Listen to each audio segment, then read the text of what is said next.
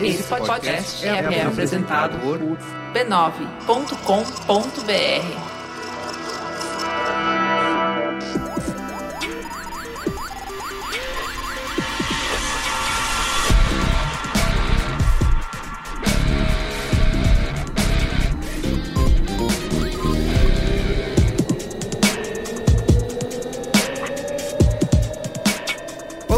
eu sou o Carlos Merigo, esse é o Braincast número 319. Estou aqui hoje com o Ju Nascimento. Olá! Ju, sempre que acontece algum evento importante na história da comunicação, ela está presente. Ju pega carona, né? pega carona no B9. Sei, sei. É. Tem, vale as reflexões da Ju lá no canis.b9.com.br. Polêmicas, né? Polêmicas, opa, sempre, né? Essa é a graça. É, exatamente. Estou aqui também com uma convidada super especial, Bia Granja. Olá, pessoas da internet do dia, tudo bom? E aí, Bia? Tudo bem, Tudo certo? tô ótimo. Gravou o Braincast antes já, né? Mas Já faz gravei tempo? alguns, faz tempo. Olha só, Braincast falhando em te convidar. Faz algum, ah, talvez uma década já. Uau! Lá no programa número meia dúzia, né? Muito bem. A Bia que é a CEO da porra toda do YouPix, Opa. né? E também tô aqui com o Márcio Pimenta. E aí, Márcio, se apresenta aí. Tudo bom? Tudo certo. Enfim, eu sou líder de inovação, é um nome que me intimida, por isso eu sempre gaguejo, porque é bom. A xixi. É, é muito bom. É bom pro LinkedIn, mas não, diz- não, re- não resume muito bem o que eu faço, mas eu, tô na eu sou da Globosat, sempre trabalhei em veículo, e eu trabalhava com criação, e aí eu fui, enfim, seduzido pelo sistema e virei líder de inovação. Bom, estamos aqui reunidos para falar de Cannes Lions 2019, certo? Quem ganhou Cannes Lions 2019? Essa é a pergunta que a gente vai responder aqui. Nossa, mas é complexo isso. né? Exatamente. Bom, trouxe aqui a Juba Lauer para dizer que esse Braincast é um oferecimento da plataforma Gente da Globosat. Merigo me trouxe porque esse é um dos meus xodós. A gente produz os podcasts da plataforma Gente desde o ano passado. Ano passado foi um projeto piloto, tinha cinco episódios. Esse ano a gente volta para a segunda temporada com 20 episódios. E esse podcast vem para dentro da família B9 de podcasts. Então, o que, que é o Gente? Ano passado, o Fábio me contou que a Globosat tem uma série de estudos super interessantes sobre comportamento do consumidor. Então, eles entendem muito do quê? De gente, o que, que as pessoas sentem, o que, que elas pensam, como o comportamento mudou ao longo do tempo, qual é a relação que a gente tem com o esporte, qual é a relação que a gente tem com a música, qual é a relação que a gente tem com conteúdo, com série, com filme, enfim. É para entender bastante do comportamento do consumidor. E ele falou: esse conteúdo maravilhoso, todas essas pesquisas que a gente faz, ficam lá guardadinhas numa gaveta incrível. Vamos deixar esse conteúdo nascer, vamos transformar esses estudos em conversas. E foi aí que a gente entrou. Gente, é uma plataforma multimídia, então tem texto, tem infográfico, tem vídeo, tem áudio. E o que o B9 faz é a parte de áudio dessa plataforma, que é super interessante. Então tem mais lá na plataforma Gente da Globosat, tem mais de 20 estudos na íntegra e abertos, tá? Para você conferir. São cinco coleções abordando gênero, cultura, esporte, comportamento, gerações, tá? 80 publicações derivadas desses estudos e tem os podcasts que você pode ouvir em gente.b9.com.br. Essa nova temporada, é, eu divido a apresentação com o Túlio Custódio, então a gente tem dois formatos. Eu medio conversas de mesa redonda, que vocês já estão acostumados a me ver fazendo isso. E o Túlio, ele faz episódios mais roteirizados, então são muito mais curtos, de 15 minutos. Então é a porta de entrada para drogas mais pesadas. então, se você quiser conhecer o tipo de discussão que a gente está levantando, eu vou indicar para vocês começar ouvindo o episódio O Consumidor Tem Razão, que é um episódio roteirizado, curtinho, e aí cê- eu tenho certeza que você vai pegar gosto pela coisa, e aí vem escutar o Gente Conversa, que é comigo, sobre o forninho dos memes no Brasil. E aí é uma conversa deliciosa, tem quem mais que você curte? Eu estive lá. Ah, Carlos Menino! Então é isso, é um podcast para enriquecer o seu repertório, para que você consiga ter as suas ideias, criar as suas campanhas, enfim, fazer os seus projetos com mais embasamento. Muito bem. Plataforma Gente da Globosat é o seu passaporte para conhecer e compreender as tendências de comportamento do brasileiro, tá? Você pode acessar os estudos lá em gente.globosat.com.br e ouvir os podcasts em gente.b9.com.br. Facinho, né? É isso aí, vem com a gente. Também preciso lembrar aqui pra você que você não pode deixar de conhecer e ouvir toda a família B9 de podcasts. Tem programas pra todos os gostos, pra todas as idades, tá bom? E quero falar essa semana aqui do Cinemático, que é o nosso podcast semanal sobre as estreias do cinema, da TV e do streaming. Toda semana a gente comenta e dá notas pros principais lançamentos e a gente também fala das notícias mais relevantes sobre cinema e séries de TV. Você pode acessar aí cinemático.b9.com.br ou então procurar por Cinemático no seu aplicativo preferido de podcasts. E por fim, quero lembrar que você pode se tornar assinante aqui do Braincast e interagir com a gente e receber conteúdo exclusivo nos nossos grupos fechados, tá? Para assinar, você tem que procurar pelo Braincast no aplicativo do PicPay, que tem para iOS ou Android, ou então acessar o URL picpay.me barra Braincast. Assine o Braincast e faça parte da Braincasteria Gourmet, o nosso grupo super fechado, premium, de escolher, tá bom?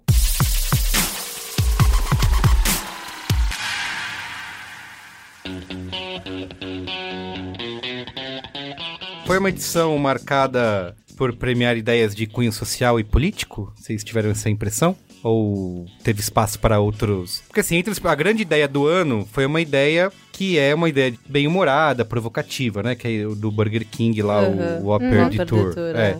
Mas em todas as outras categorias, é, quase todos os outros, grandes prêmios aí, são ideias com uma mensagem social mais forte, né? Uhum. Vocês tiveram essa impressão? Tem fundamento esse... Eu acho que é um, um dos pilares, assim. Acho que é difícil quantificar um pouco o Kanye, porque a gente vê um tanto de coisa, né? Mas tem alguns cases, tem um que eu, é, eu apresentei no final de semana num, num evento, e é- ele é muito divertido. É um case de uma marca de absorventes. O case chama Viva la Vulva. Ah, sim. E é sobre pepequinhas falantes. Pode Aham, falar pepeca, amigo? pode, é. Tá.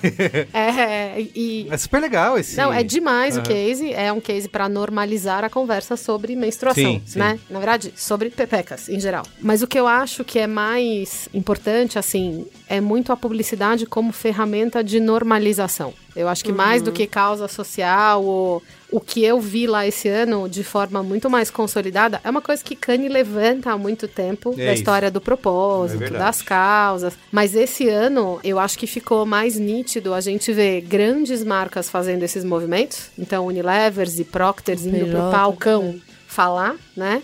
E também marcas menores, como essa que eu falei, a Libresse, fazendo coisas que claramente demonstram uma vontade de consertar um pouquinho o nosso mundinho quebradinho. Uhum. Eu acho que teve uma evolução num ponto que a gente não vai nem mais usar o termo propósito em algum momento. Que vai ser tão natural, você fala propósito é uma coisa óbvia, né? E realmente isso me surpreendeu também.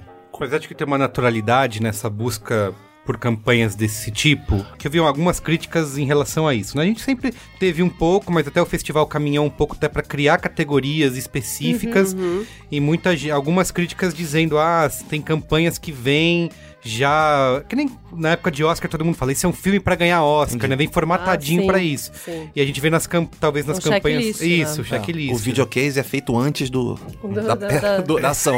É, a ação às vezes nem é feita, na real, né?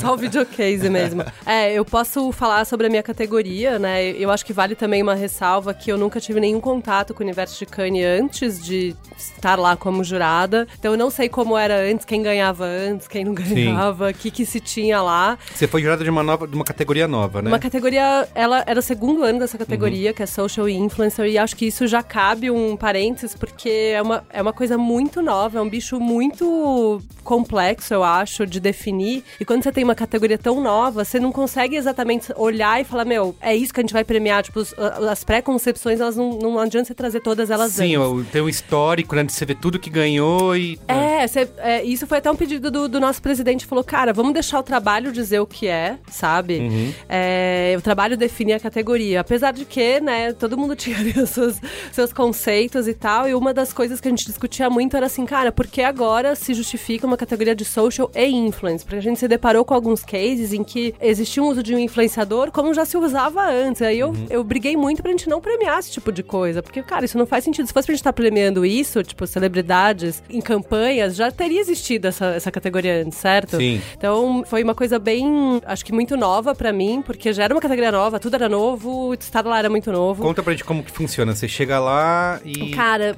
assim, as, as coisas na minha categoria começaram bem antes. A gente tinha 1.507 peças Nossa. inscritas, né? Não peças únicas, porque Ah, uma sim. peça poderia ser inscrita em várias Sim. subcategorias, né? A nossa não tinha uma limitação de categoria de, de- de inscrição, então isso foi bem insano. Então a gente começou a ver o trabalho antes aqui no Brasil ainda, cada um do, do- do seu lado, do conforto do Ah. lar. E, cara, então já tinha. A gente viu mais ou menos 40% do trabalho antes e a gente dá notas, né? Nessa fase individual, como a gente fala, você vai dando notas em quatro critérios. Então, ideia, estratégia, execução e resultado. E de 1 a 9. De 0 a 9. Não, de 1 a 9, perdão. 1 a 3 e assim vai. E aí era tipo, ah, isso aqui não é candidato a shortlist, isso aqui é candidato a shortlist, isso aqui, porra, é muito shortlist, talvez um vencedor. Então você ia graduando. Então você, tem, como jurado, tem que ver tudo. Cara, eu não vi tudo. Eu devo ter visto uns 80%. Tá. E aí, quando a gente chegou lá, a minha categoria foi uma das mais longas de julgamento. Foram seis dias, 12 horas por dia num- numa sala. E mesmo quando você não estava na sala, você queria participar das discussões, nos jantares, etc. Porque as discussões elas vão meio que se empilhando. Entendeu? Então você perdeu uma peça, tipo Jenga, entendeu? Você perdeu uma. o bagulho desmorona. E, e- então, assim, foi, foi uma coisa insana. Eu nem, nem sei o que aconteceu nas outras categorias. Assim, eu vou chegar bem, bem sem saber nada. E aí a gente chegou lá durante três dias, a gente ficou nessa sala escura, em dois grupos divididos, cada um vendo 600 peças, Nossa. 200 por dia, e a gente não se falava, era tudo nota, olhando a tela, tipo, você, você sai vesgo do rolê. Aí no quarto dia a gente se juntou todo mundo numa sala e começou a ver as mesmas peças aí, já meio um pré-shortlist, todo mundo dando as notas no seu próprio iPad, e aí depois a gente discutiu o shortlist e depois a gente discutiu os leões. Então assim, o momento em que a gente começou a discutir de fato as coisas, o leão, vamos dizer assim, acho que foi até meio fácil, porque a gente já tinha feito essas pré-discussões antes nesses períodos, que foi uma coisa insana. Tinha na minha categoria, voltando um pouco pro tema que a gente tava falando do propósito, uma das subcategorias era social purpose, né? Que, Uhum. que era só disso. E muito incrivelmente não era a categoria mais lotada, porque o que a Ju falou, tipo, essa coisa já estava espalhada em outras categorias. Então, um cara de em retail, sei lá, ganhou Nike Dream Crazy, né? Então, Sim. tipo, era um negócio super de propósito, etc. Mas ainda tem aquela coisa assim, ah, é, é importante, acho que essa discussão do papel da, da publicidade dentro dessa coisa da causa, etc. É importante para normatizar, né? Vamos dizer assim, mostrar que aquilo é o que é e vai aparecer, queira você, né, queira você queimar o tênis ou deixar de comprar lâmina de barbear ou não, mas ainda falta um pouco mais de continuidade. Isso dá pra ver muito, assim. Eu joguei alguns cases de Brasil que eu sabia os bastidores, sabe? Hum. E aí eu, cara, dei nota baixa, porque eu falei, cara, isso aqui foi muito pinkwashing, não, Sei, não teve uma sei. continuidade. Então, assim, eu ainda tô um pouco mixed feelings em relação a isso, tipo, sentimentos meio dúbios. Tipo, meu, que legal, porque a publicidade tem esse poder, né, de trazer as coisas pra pauta e transformar isso no que é o normal. Mas, por outro lado, como ela tá fazendo isso, se é por um checklist. É, muita É. coisa, porque é o checklist. O nosso cara. último Braincast foi justamente sobre Pink Money, né? Que a gente conversou com uma galera sobre essa percepção desse posicionamento das marcas, né? E acho que um dos aprendizados ali que todo mundo falou é que você consegue perceber quando tem consistência, né? você vê que a marca total. tá fazendo aquilo o ano inteiro, que ela não se preocupa não apenas com a campanha de fora, mas dentro ela também É. tem políticas, né? Exato, não é uma coisa de Super. marca, é uma coisa Isso, da empresa. exatamente, sacou? de Tá empresa. muito mais, tá muito mais Cultura, no fazer né? do que dizer, isso sem dúvida, né? Isso, da cultura corporativa. Então Total. acho que deve fazer é, diferença você avaliar É. dessa forma também, né? E a gente teve essa discussão também porque eu briguei muito pra minha categoria não dar o GP pra Nike Dream Crazy.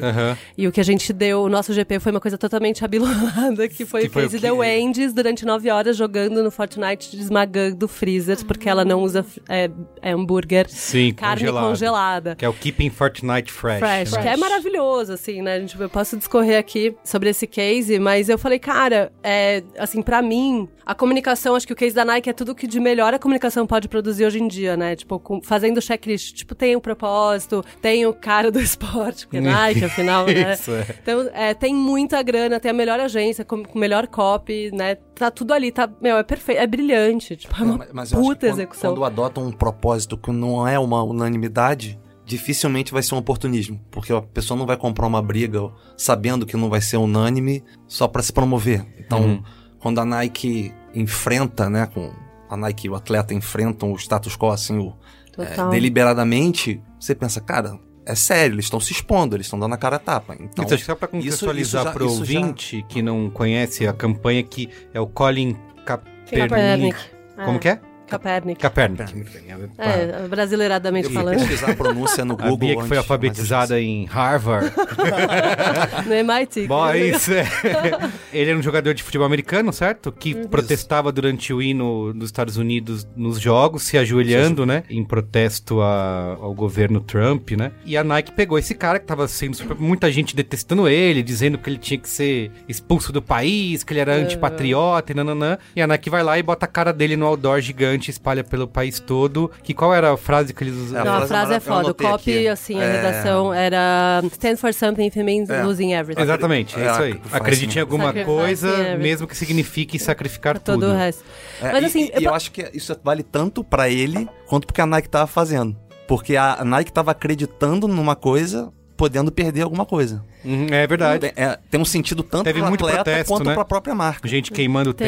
tênis. É, e no- caiu as ações Caíram as ações, mas logo depois Subiu. bateram recorde. Mas assim, eu, eu ainda não compro essa história 100%, porque, primeiro, assim, o mundo hoje em dia tá polarizado. Então você sabe, se você tomar um partido, sempre você vai deixar o outro lado infeliz, seja Aham. ele qual for. Então eu acho que isso meio tá dado quando você né, se posiciona de uma forma tão veemente. Uma outra coisa que eu fiquei pensando muito, ah, não, a Nike, a Nike salvou o cara, não sei o quê. Eu falei, cara, é. Só que a gente tá meio que ignorando que, assim, a, a forma como as relações de poder se dão hoje em dia, elas mudaram muito, certo? Tipo, pro cara ser validado, antes ele tinha que estar oficialmente na liga jogando futebol americano, etc, etc. Tipo, ele já tinha uma comunidade que era dele no digital, tipo, e a Nike também estava bebendo disso. Ela sabia que ele não era, tipo, tinha- ele não tinha zero seguidores, tinha um monte Sim, de gente que acreditava já nele. Então É. ela meio que sabia qual era o outro lado, entendeu? Então, assim, não dá pra dizer que, tipo, só a estrutura de poder que, que valida a vida do cara e a relevância do cara é só ele estar na liga oficial, etc, etc. Ou uma empresa como a Nike fazendo alguma coisa com ele. Tipo, ele já tava alimentando aquilo. Então, tipo, ela deu uma acelerada, óbvio, né? Considerável, mas eu acho que é importante a gente lembrar como essas coisas se dão hoje em dia, senão fica, nossa, a Nike salvou o cara que tava na não- sarjeta. Tipo, não, ele não, foi um tava, tiro no entendeu? escuro deles, Exato, né? Eles é. sabiam muito bem onde estavam pisando ali. Mas você defendeu, você falou que não queria que o GP fosse pra essa campanha. Por quê? Hum, Cara, porque hum, a minha primeira estada em Cannes, tá? O que eu sempre pensei é, ah, lá se premia o que de mais linda propaganda, né, a publicidade tá fazendo. Só que eu fiquei muito provocada também pensar, tipo, não o que a gente tá fazendo de melhor dentro do que já se faz. Mas o que mais a gente poderia fazer numa categoria que é social influence, Exato, tá? é, tipo, eu não é. tô falando do Titânio, sei lá, em quantas categorias eles ganharam um monte, né? Dentro da nossa categoria, que, tipo, é social e influence, tipo, é um papo de relevância, entendeu? Tipo, vamos supor que não fosse a Nike, ela não tivesse essa caralhada de dinheiro que ela tem, tipo, ela não iria ter conseguido todo esse alcance que ela conseguiu. E eu acho que o jogo no social e digital não é sobre alcance, é sobre relevância. Então eu falei, cara, vamos tentar olhar para o que pode vir a ser a, a publicidade em nessa categoria, entendeu? Então Sim. foi uma provocação muito isso. Tipo, pra mim, assim, Nike brilhante. Eu não tô falando que é ruim, tá? A gente deu vários ouros pra ela, bonitos, bem dados, assim, com um abraço e um beijo. Mas assim, ela, para mim, foi um checklist de coisas que meu, uma marca tem que fazer em comunicação foda hoje. E o case de Wendy's, então, eu acho que co- contextualizar um pouco o que foi o nosso GP, é uma marca que tem um, uma- uma- um tom de voz muito claro nos Estados Unidos, né? Onde ela tá atuando, que é uma marca desbocada, é uma ruiva pimentada, Sim, né? sim, ela é é verdade. super, tipo, ela tem o National Pimentinha. Roast Day, que os, os consumidores pedem pra Wendy's fazer aquele roast, que é, tipo, ela xingar e responder grossa, Uhum. né? Então, assim, é, é esperado dela essa, essa malícia, né? Então, assim, eu acho que por ela ter esse tom de voz, ela entender que social talvez não precise ser só aquelas três redes sociais, que você tem um Isso. perfil e você faz um post, alguém comenta, dá um like, dá um share, tipo, acho isso já super provocador, aponta pra mim um, um caminho a se seguir, tipo, cara, Fortnite é uma rede social, os- a galerinha jovem, Não, é o fenômeno cultural é do um fenômeno ano. cultural. Eles entram lá e eles ficam na mesa do, do restaurante conversando. Eles não estão se matando, não estão jogando. Tipo, é um ponto de encontro. É uma rede social, então eu acho isso uma ótima sacada. E o que, eu- e o que mais me encanta nisso é que o Wendy's não tentou, tipo, a marca não tentou se apropriar dessa comunidade pra, tipo, vender um skin da Wendy's, vender um Isso, hambúrguer. Tipo, exato. meu, ela simplesmente fez parte da comunidade. É um jogo de comunidade. Foi lá e jogou, né? Ela foi lá e jogou, meu. Ela ficou nove horas jogando. e, e no Twitch, com, tipo, dentro de todas as questões de linguagem, etc., que você poderia ter dentro daquela rede tipo, ela fez parte da comunidade. A comunidade falou: cara, isso é muito foda. Você tá aqui, você não quer nada, você tá, tipo, brincando aqui. Tá eu vou destruindo junto. geladeira. E ela pautou a porra da conversa ali. Ela destruiu, todo mundo começou a destruir os freezers com ela, tanto que os, joga- os developers, os desenvolvedores do jogo, tiraram os freezers do jogo. porra!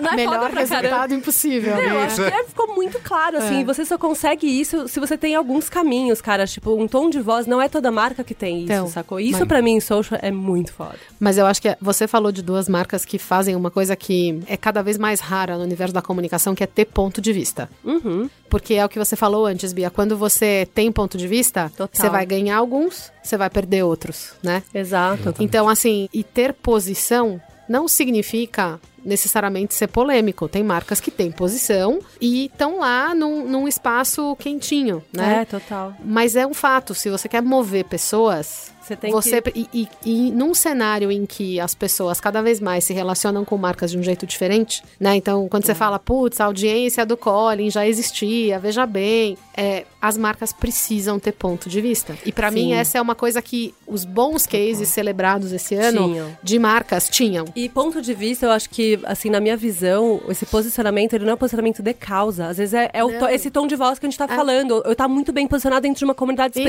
específica dentro do digital. Isso. Tipo, É. essa comunidade é minha e eu vou abraçá-la e vou pra todo lugar com ela. Tipo, não é só sobre causa. Porque quando a gente fala, às vezes, pra marca, ai, tem que ter um posicionamento. A galera, ai, não, mas eu não quero falar sobre isso, sobre aquilo, LGBT, porque não sei o que. Não, não, não. Tipo, não, não é esse posicionamento, não é causa. Tipo, estar posicionado não é estar ativista, né? Mas significa ter opinião. Exatamente. Não dá pra você querer construir uma marca querendo agradar todo mundo. É. Mas assim, só opinião não basta.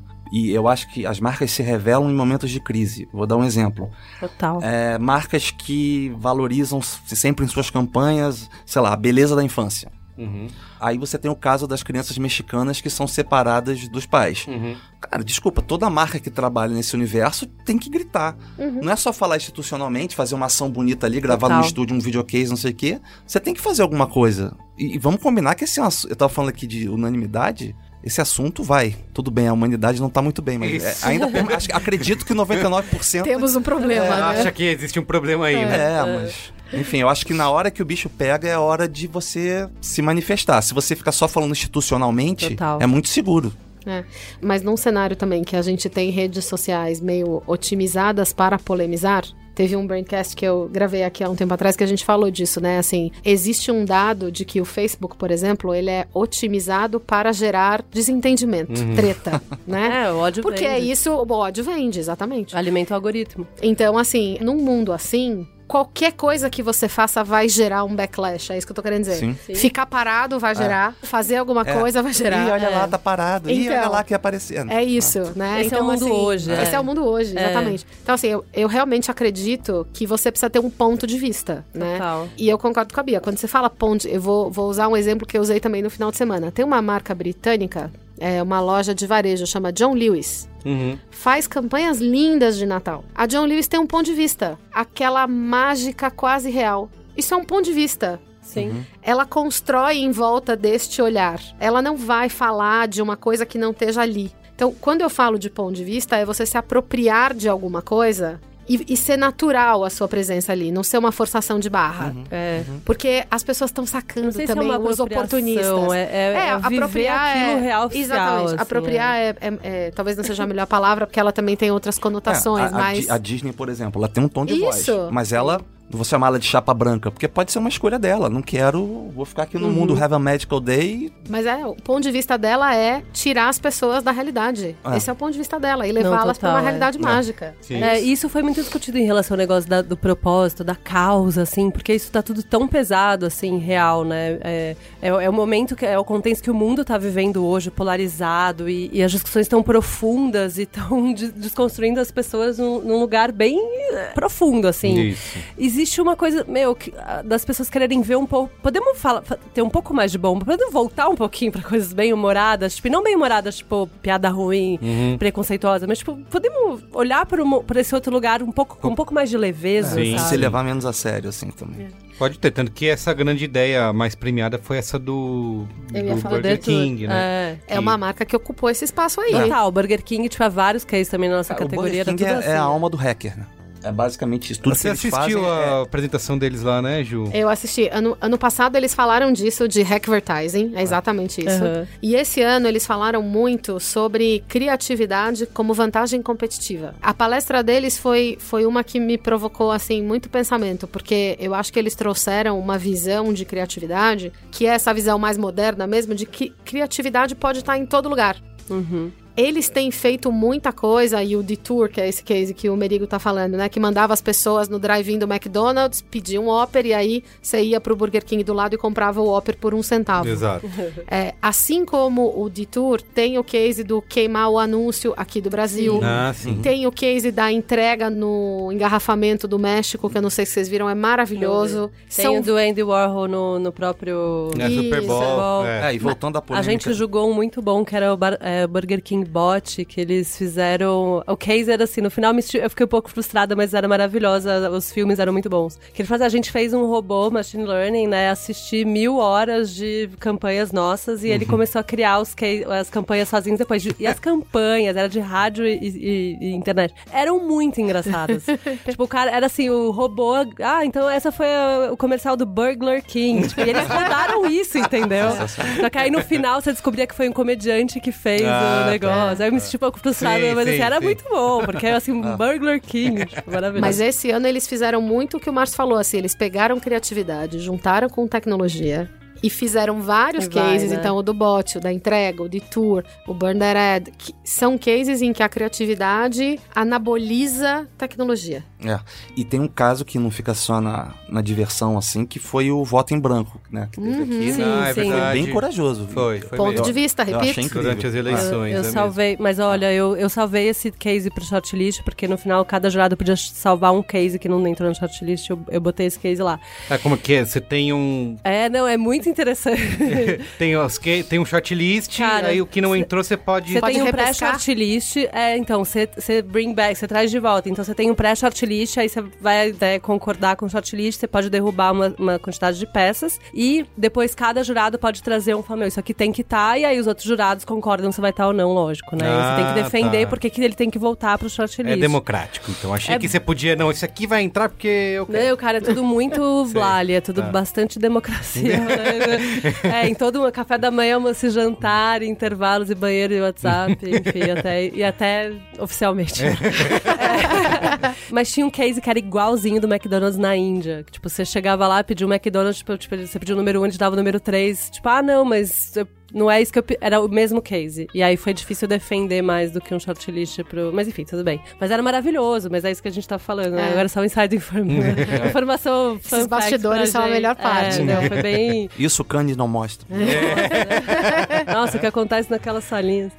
Mas mesmo, você vê, mesmo pra falar de eleição, que é um tema duro, árido, os caras Sim. conseguiram encontrar leveza. Exato. Total. Porque é, é muito sobre isso também, né? Assim, acho que a marca, o Burger King achou um ponto de vista que é esse do humor. Né? Ele, É. ele aborda tudo que ele aborda com um humor que às vezes é mais ácido, às vezes é mais leve, É. mas tipo, tudo que eles fazem arranca da gente uma risada. E como é consistente, né, no mundo inteiro. Isso que me impressiona. Porque, assim, não, é, não, as- não são as mesmas agências em todos os lugares. Não, eles né? têm muitas agências. Então, né? isso, isso pra mim foi, cara, como eles estão conseguindo o CMO lá, o É, Fernando, Fernando Nossa, Machado, é. Maravilhoso. Delícia ter um Essa brasileiro fazendo coisa É. boa, assim, É, em escala é, global, é. né? É bom vocês falarem em brasileiro, que era justamente isso que eu queria levantar, que é a participação brasileira nessa edição, que o Brasil ganhou 85 leões, é o menor número de prêmios né, desde 2012, quando conquistou 79. Mas, por outro lado, o Brasil teve um bom desempenho aí, conquistando dois GPs, GPs. né, dois Grand Prix, com a AK QA. AKQA. É, AKQA. AKQA. AKQA. É, tem que... AKQA. É bom que a, como falei, Bia Granja, Harvard, Harvard, Alfabetizado. MIT, MIT, Boston, MIT, é moderno, moderno, gente. com o case da Nike também, que é o Air Max Graffiti Stores, né, ganhou. E Lindíssimo. teve o Bluesman do Baco Exu do Nossa, Blues, lindo esse É, case, lindo. que ganhou o GP de Entertainment for Music. Da AKQA também, né? Não. Não, não sei, é? É, é, acho É que também é, assim. deles? É, acho que é assim. agência- Eles E tem a polêmica da agência brasile- do brasileiro que inscreveu... Teve. O negócio do ovo? Foi, não. Não, do, Não. do clipe do This is America, né? Ah, Exato. Foi, rolou. Um brasileiro inscreveu lá e. E esse Rolou cara um bafão procurou, cara, antes do, do, do, do É rolê. mesmo, olha lá, mais bastidores. Não, assim, porque é normal, né? Você vai ser jurado, então as pessoas te mandam, explicam as peças, que na verdade é super útil, né? Quando você tá lá defendendo, porque você tem essas informações que, quando passa pra fase da discussão, do leão mesmo, toda informação a mais que você tem é muito valiosa, né? Eu, eu comecei meio, ai caramba, vou ter que atender todos esses novos amigos que, que eu conquistei. E aí eu. Eu fui falar com o meu presidente de júri, né? Que eu tive a, a sorte de ser um brasileiro que já fez seis Putz, júris, né? Já escreveu um livro sobre bom, ser jurado em gente. Cannes. É. Ele falou, cara, atende todo mundo, pergunta todos os detalhes, meu, destrincha todos os cases, porque isso na hora vai te ajudar a, A escolher. toda informa cada informação a mais valida mais é um o argumento case. que você tem, né? É, porque o cara, tipo, se você tem 10 argumentos e o cara tem 9, você ganhou. É tipo figurinha, aquele super trunfo do, do, do,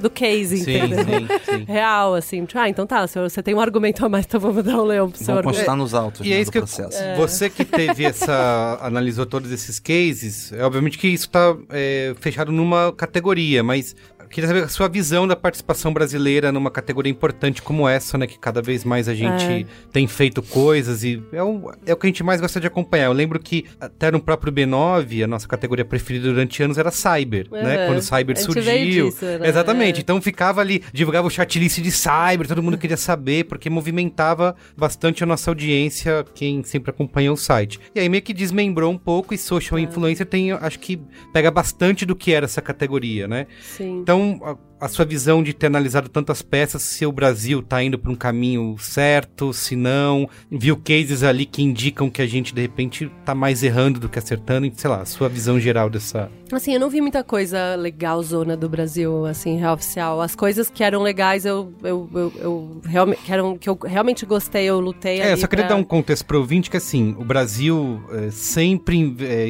escreveu muito mais peças em outdoor, em print, em filme, né? A gente sempre, o mercado de agências e de anunciantes valori sem- durante todos os anos valorizou muito mais isso, né? É, então, até por isso que eu, que eu faço essa pergunta, né? Pra entender como que a gente, como mercado brasileiro, tá olhando pra uma categoria como essa. Olha, o que, que eu vi muito de Brasil lá? Muito viralzinho, Uhum. tá? Que tinha até uma categoria pra isso e eu caí em todos os virais que é, Mas que eu acho meio é, estranho, porque é uma categoria de viral em que você coloca a mídia. Sei. Então, já não é. É, assim, aí a gente, não, mas tudo bem, porque se depois garrou uma. É, garrou depois você colocou 100 milhões de reais, mas tudo bem, né? Então eu vi muita coisa do Brasil ainda no viralzinho. Eu vi uma outra coisa com esses gatilhos de política, sabe? Sei, Até sei. tipo o, o do Whopper, o Blank Whopper. É, teve o Miles for, for the People, que era Milhas pro Povo. Do Reclame Aqui, do né? Reclame Aqui. E eu adoro os cases do Reclame Aqui, porque eu acho que é muito consistente. Ele sempre tem esses Isso. exemplos, né? Uhum. Teve- é, então, que foi bastante premiado também. Entrou em shortlist em várias categorias, subcategorias e depois ganhou o Leão. Mas eu não vi nada, assim, muito além do básico, sabe? Ação, uma ação com influenciador, além do... Ah, contrata o cara, faz um conteúdo. Sim, nada com Não tinha nada muito do inovador. Fortnite, é, assim. E até dentro da categoria de social influence, eu fiz essa conta de padaria, depois eu posso te mandar pra você colocar no post. Então, Uhum. ouvintes, vocês verão isso lá. Que eu fui entender quantos dos, dos, dos cases eram de social, quantos de influência, e dos que eram de influência, quantos eram, tipo, galera de esporte, música, TV, cinema, e quanto, quantos eram com nativos digitais. Então, assim, social, a maioria era social. E isso eu peguei a partir do, do shortlist, tá? Eu não, eu não, não vi 1.507 peças, mas eu vi as 162 peças do shortlist, meu, minha amostra.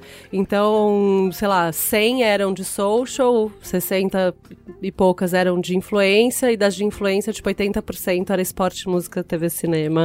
E aí eu fiquei, pô, mas a gente. Social era o básico do básico, até pro Brasil, né? O básico do básico, não, desculpa. Mas do Brasil era, eu achei muito básico. E de influenciador quase não tinha influence, o nativo digital, Aham, que é esse aham. cara que, que meio que justificou se criar uma Essa nova categoria, categoria. É, porque ele tem, ele é muito mais complexo do que um cara que é um garoto propaganda, né? Então, eu ainda fiquei frustrada com isso, com essa parte. Tipo, ah, tô aqui vendo case de social, que outra pessoa poderia estar fazendo isso também, sabe? A gente fala muito hoje na UPix de, assim, tipo, ah, marketing de influência. Você pensa o quê? Marketing com influenciadores. Uhum. E eu acho que pra mim o jogo é muito mais a marca se tornar influente e relevante. Esse jogo é o, é o que eu falei no começo do podcast, tipo, é um jogo de relevância. Social é isso. Se não abrir um negócio de contratar Pra celebridade, mim, é isso? Exatamente, entendeu? E a celebridade, ela sempre vai entregar só uma pequena parte da sua comunicação, Uhum. certo? Porque você vai ter uma sua agência criativa que vai fazer ter a big idea, e aí você vai pegar o jogador de futebol, e vai ter uma produtora que vai fazer o filme, que vai ser veiculado na audiência de uma outra pessoa que você vai ter que comprar, e depois o Ibope News, sei lá, vai falar quantas pessoas viram aquilo. Eu acho que quando a gente tá olhando pro cara que é o nativo digital, ele é um cara que, primeiro, ele nunca vai ser seu garoto propaganda, ele vai ser o seu conector com aquela comunidade com quem ele tem, né, construir essa relação de confiança. Você vai passar um briefing pra esse cara, ele que vai fazer essa criação que é muito baseada na linguagem dos símbolos, nos significados, nos códigos daquela comunidade, ele que vai produzir, seja um stories, um podcast, um vídeo complexo, sei lá o quê. Ele vai publicar isso, ele vai veicular isso na audiência que é dele, sacou? E se você contratou esse cara, ele ainda tem que te passar um print do Analytics. Então, É, mas eu acho que esse a, comportamento. a participação desse cara no- no- na, na cadeia de comunicação é muito mais complexa do que Mas eu acho que isso dem- Já foi. Eu acho que é uma tendência, né? Eu acho que lá na frente como isso é, se... essas relações entre talento e anunciante tendem a ir por esse caminho. É nesse sentido que eu digo de virar uma coisa só, no sentido que isso é uma. um- como é que se fala? É, Uma ferramenta, não, é- um... Caramba, trendsetter, digamos assim. Que eu acho que. no- não que vai ser só um trend, mas no sentido de que a comunicação toda ela tende a assumir esse caminho de autenticidade. De, das pessoas falarem É. algo realmente persistente pra elas, e não porque ela foi contratada pra falar aquilo. Eu acho que essa gera, a geração mais nova não cai mais no velho discurso da propaganda. Sim, mas eu acho que num futuro muito distante isso vai acontecer. Pra mim, o que faria muito sentido fundir é social e influence, porque pra mim o jogo de social de- é de comunidade e você ser influente é você ser relevante na comunidade. Eu não não sei, talvez eu não veja isso especificamente uma coisa como um print ou um filme de TV ou até um outdoor. Eu acho que ainda vai existir um espaço para aquela comunicação que ela é mais expositiva, sabe? É, e aí faz sentido esse modelo que a gente tem hoje em dia de publicidade. E aí eu, eu acho que a gente vai ter uma outra coisa que é esse jogo mais da relevância, da comunidade, da conversa. Eu acho que uma coisa não anula a outra. Eu não sei se tudo caminha para cá, mas eu entendo o que você quer dizer. É, é no sentido de que tudo vai tá ser mais orgânico. isoladão, né? É, eu acho que cada vez vai ser mais orgânico e mais incontrolável pra onde vai. E essas, essas caixinhas que a gente cria hoje, digital, social, blá, cara, essas caixinhas tendem a cair, as barreiras tendem a cair. E eu acho que isso é bom. Total, E acho que tem aprendizado em todas as caixinhas. total, total. Ju, você escreveu um- uma análise, Ah, eu e minhas análises. uma meu Deus. reflexão. Essa reflexão sobre a justiça faz maior sucesso. A gente Ué, que espalha bom, ela gente. Pra todo lugar. Servimos bem para servir sempre. que você falou sobre o Cannes Lions 2019 e a Fênix da indústria criativa. né? Uau. Queria que você. A minha referência, for the record, foi muito mais banal. Eu peguei a Fênix do filme do Harry Potter. Sim, que tá, tá- que tá, represen- que tá né? representada, Tá representada lá na Tá- foto, tá inclusive. representada, exatamente. É, que você falou sobre a, a. A gente sempre faz essa comparação até o, o nível de inspiração que um festival como a XSW traz e como o Cannes traz. E você questionou o que você teve esse ano no festival, se você tinha uma impressão que tinha sido um conteúdo menos inspirador assistindo as palestras e os seminários lá. Queria que você falasse um pouco sobre essa reflexão que você fez. É muito curioso, assim, porque o Merigo brincou, mas é verdade. Eu, eu tenho estado num eixo de eventos, assim, né? No Sim. último ano, especialmente. E, e é curioso porque a gente começa a entender que determinados eventos provocam reflexões diferentes, né? Então a Bia falou: ah, puxa, Cane premia o que tem de mais incrível na arte de contar histórias, né? Ou de conversar com pessoas, porque não é mais sobre propaganda, É, né? exato. É, Mas tem muita propaganda lá também. não né? tem, mas, Assim, mas não se limita, é isso que eu quero dizer, Não, total, né? Já houve é. um tempo, Que era como falou Merigo, que era bastava, sobre é. filme, né? A primeira vez que eu fui a Cannes, você entrava em salinhas escuras pra ficar assistindo o rolo do filme. Isso, exato. E isso hoje é, tipo, difícil. Insano. Tem, É. tem lá uma área no basement agora que você senta num computador e você fica olhando o trabalho, se você assim quiser, né? Você poderia Mas- fazer disso da sua casa, né? Exato. Exato. É, mas, mas você paga pra fazer da sua Ah, é casa, verdade, tá? tem o Digital é, então, Pass, né? É, é, não, mesmo pra ver o trabalho depois. Pra, Ah, pra você sim. poder É ver o real. trabalho, pra acessar o, O- é. arquivo, você precisa pagar.